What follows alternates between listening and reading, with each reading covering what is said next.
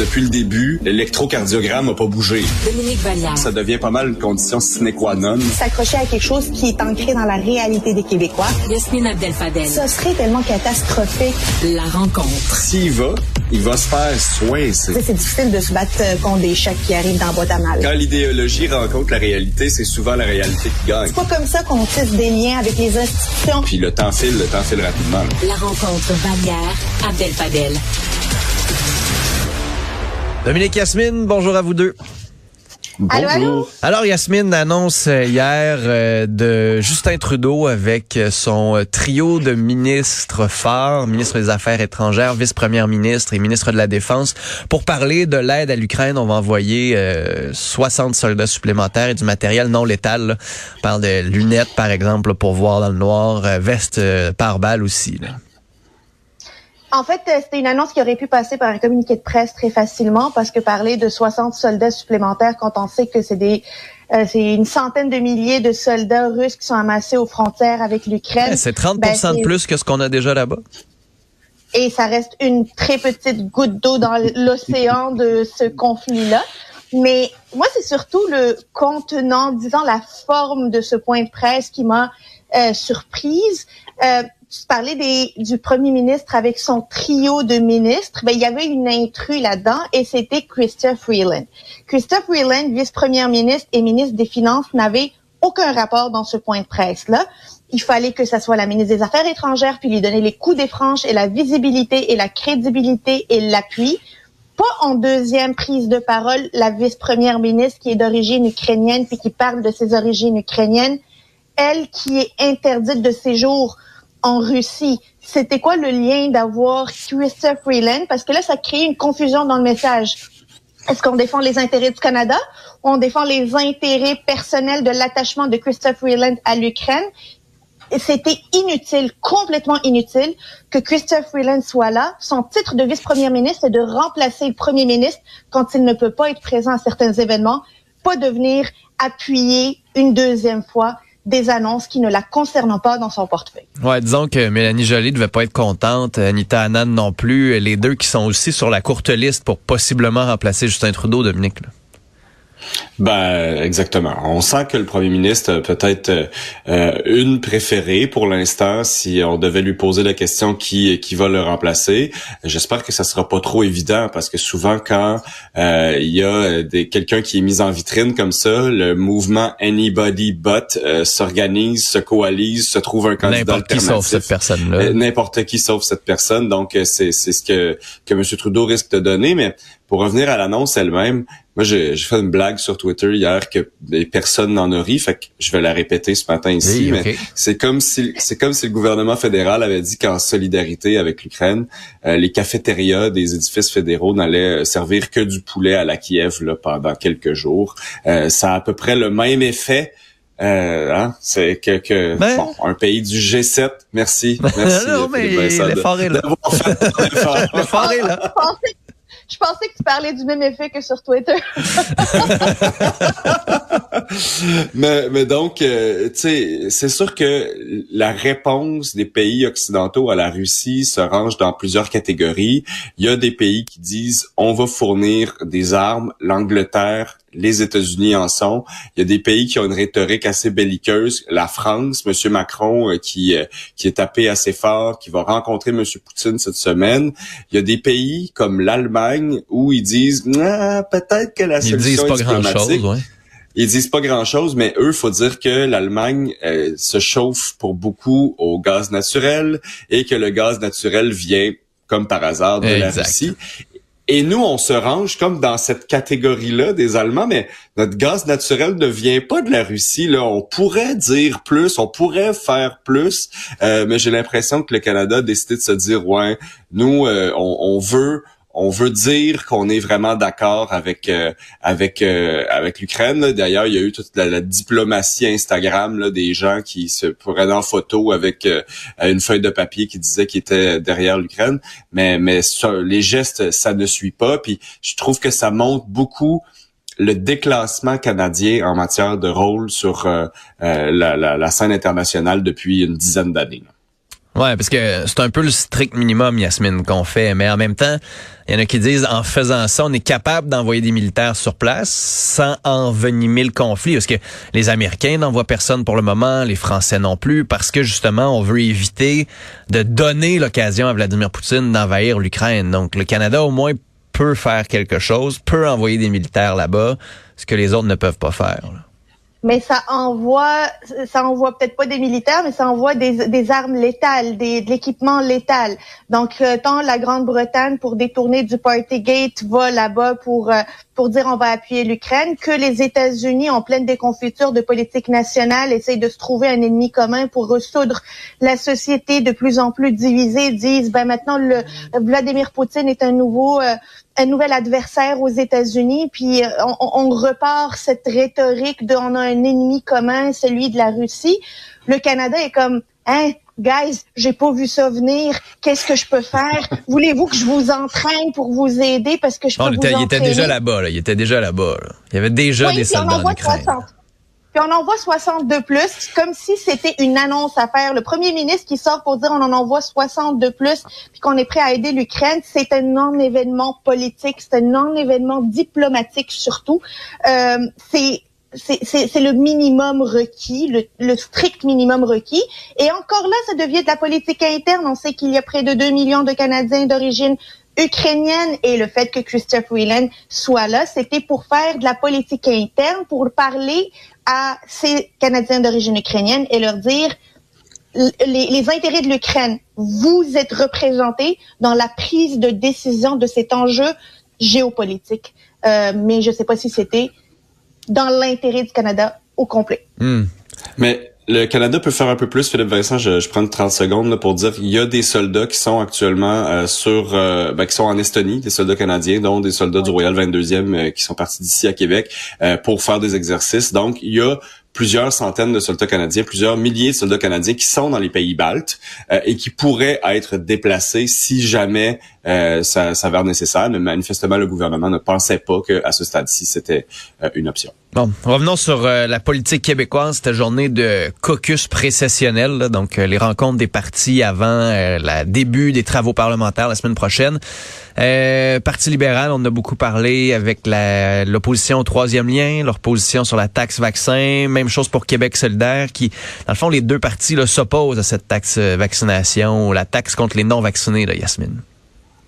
Oui, les discussions à la Chambre, en Chambre, à l'Assemblée nationale au retour dès la semaine prochaine risquent d'être un peu plus un peu plus acrimonieux sur cette question de vaccin. Va-t-il devenir la question de l'urne également? C'est la question que je me pose étant donné l'opposition, on le voit maintenant, de Québec solidaire, des libéraux et euh, d'Éric Duhem. Est-ce que ça va devenir un, la question qui va cliver finalement euh, les, les partis en chambre? ça va être intéressant de voir le texte que va proposer le ministre des Finances pour déterminer comment cette vaccination, ce vaccin impôt sera imposé parce que c'est aussi le diable est dans les détails c'est cette mécanique-là qui va permettre de savoir est-ce que le gouvernement va trop loin, pas assez loin, qui il vise, qui il ne vise pas, est-ce que les personnes euh, qui sont euh, en situation de vulnérabilité, quand on parle des sans-abri, des personnes qui ne parlent pas français, à qui l'information n'est pas arrivée, euh, vont devoir payer pour ça. Euh, ça, ça va être intéressant. Et aussi le montant. Personne ne parle aujourd'hui du montant. Euh, je trouve intéressant les libéraux qui disent qu'ils sont contre et que ça va contre les principes de la santé. Mais rappelons-nous que Raymond Bachand avait déjà imposé euh, une, une sorte de taxe pour pour la santé. C'était, je me semble, un 200 dollars qui a finalement été enlevé par euh, par euh, Philippe Couillard. Ouais, la contribution santé. Euh, Dominique, c'est assez particulier cet argument-là quand même quand on dit que ça s'attaque au principe d'universalité. J'essaie de, de comprendre quelles sont les bases là-dedans, là, de dire ben, t'es pas vacciné, t'as une amende, t'as une contribution supplémentaire, mais on va quand même te soigner, tu peux quand même être greffé des poumons, tu peux quand même avoir tous les soins nécessaires, ça on te l'empêche pas. Là. Euh, ben absolument pas. Euh, et, et, la loi est rédigée de telle manière à ce qu'il ne peut pas y avoir d'obstacle à l'accès. Euh, mais c'est pas, on parle pas d'un obstacle à l'accès ici. Là, c'est pas euh, euh, passer avec votre carte de crédit ici, monsieur ou madame, avant de, de vous en aller à votre chambre. C'est absolument pas comme ça que ça va fonctionner. puis je pense que les juristes du gouvernement québécois en sont très conscients et qui, qui doivent voir, qui doivent savoir exactement quel est le terrain de jeu, où est-ce qu'ils peuvent aller, comment ils doivent rédiger. fait qu'il va y avoir tout ça. Moi, j'étais, j'ai été surpris. En fait, on, on, on voit ici que le PLQ et que QS sont sous pression de la part du PCQ, veulent pas laisser du Parti conservateur, euh, du Parti conservateur du Québec, veulent pas laisser euh, à Duhem la, la, totalité de ce discours-là. Euh, puis euh, QS qui va même là, dans une position contre nature. J'ai dû relire deux fois. Ils sont contre une taxe ou un impôt. Moi, j'étais euh, complètement soufflé de voir que les solidaires étaient prêts à aller jusque-là pour ne pas se faire tirer le tapis sous les pieds. Mais en même temps, on a un portrait ce matin dans, dans la presse, notamment avec les travaux de l'Université de Sherbrooke, sur les gens qui sont non vaccinés. Puis il y en a là-dedans à peu près le deux tiers des 500 000 qui sont complotistes, qui pensent à des théories du complot, euh, ça va pas vraiment les faire changer d'avis, alors qu'on dit que pour l'autre tiers, vaut mieux y aller avec la main tendue ou la main dans le dos que les critiques directes pour les convaincre de se faire vacciner. Donc, est-ce que vraiment le vaccin pour? Dans, je sais pas, moi, deux mois, lorsqu'il y aura peut-être même plus de mesures sanitaires, va être encore la bonne solution? Là? Ben, c'est sûr que ça ne pourra pas être de toute manière quelque chose de permanent. Puis c'est là où j'ai hâte de voir la pièce législative pour voir comment ça va être son application. Parce que va-t-on parler encore et va-t-on taxer les non-vaccinés dans trois ans si d'aventure il n'y a plus de pandémie, il n'y a plus de crise, on n'est plus dans les hôpitaux qui débordent?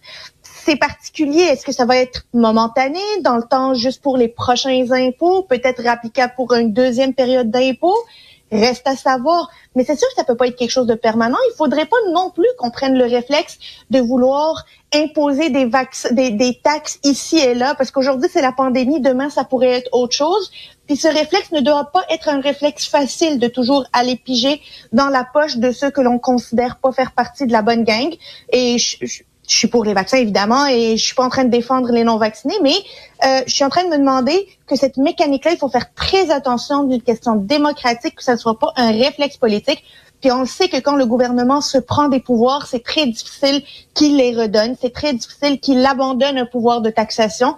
Ça, ça va être euh, les, les partis d'opposition vont devoir faire une méchante grosse job à surveiller cet aspect-là lors de euh, l'Assemblée nationale euh, l'étude de, ce projet de loi. En même temps, Yasmine parle de ce réflexe-là, Dominique, on l'a sur les cigarettes. Euh, au, Canada, on l'a sur tout ce qui est taxe carbone. On se demande est-ce qu'il faudrait le mettre sur les boissons sucrées, ce qui cause l'obésité, sur les F-150. Gabriel Nadeau-Dubois, il me semble qu'ils sont d'accord avec une surtaxe sur les gros véhicules où ça va peut-être faire partie de leur proposition.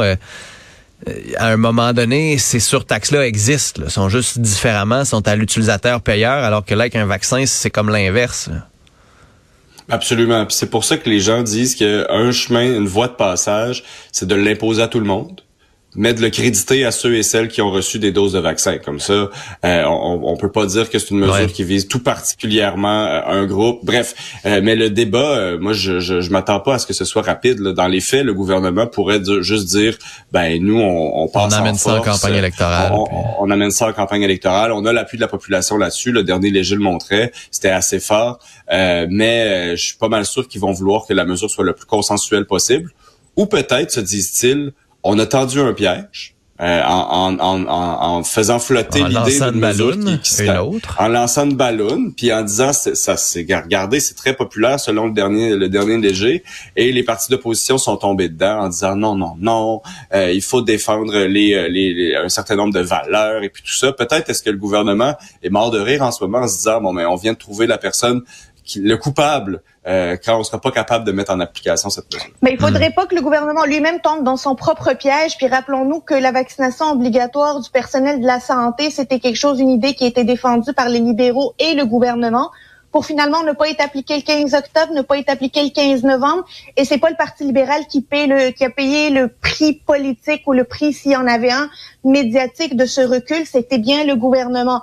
Donc, il faudrait pas non plus retomber dans cette hmm. même spirale où on fait proposer quelque chose, on dit qu'on va l'amener, on dit qu'on va l'amener, on dit qu'on va l'amener, on a en parler. Ouais, pensons au passeport vaccinal dans les salons de coiffure et salons d'esthétique. Euh, conférence de presse à 15 heures de Luc Boileau seul, du moins pas avec le premier ministre ni le ministre de la Santé. En quelques secondes, qu'est-ce que vous espérez entendre? Est-ce qu'il y a une chose que vous espérez comprendre cet après-midi, Dominique? Moi, j'espère qu'il va expliquer euh, les fonctionnements de la santé publique. Je sais qu'on est rendu à la, presque l'année 3 là, de cette pandémie-là, mais de dire euh, qui ils sont, quel travail ils font, basé sur quelles études, euh, comment est-ce qu'ils en arrivent à formuler des recommandations. Moi, j'aimerais ça que ce premier point de presse-là soit éminemment pédagogique. Yasmine?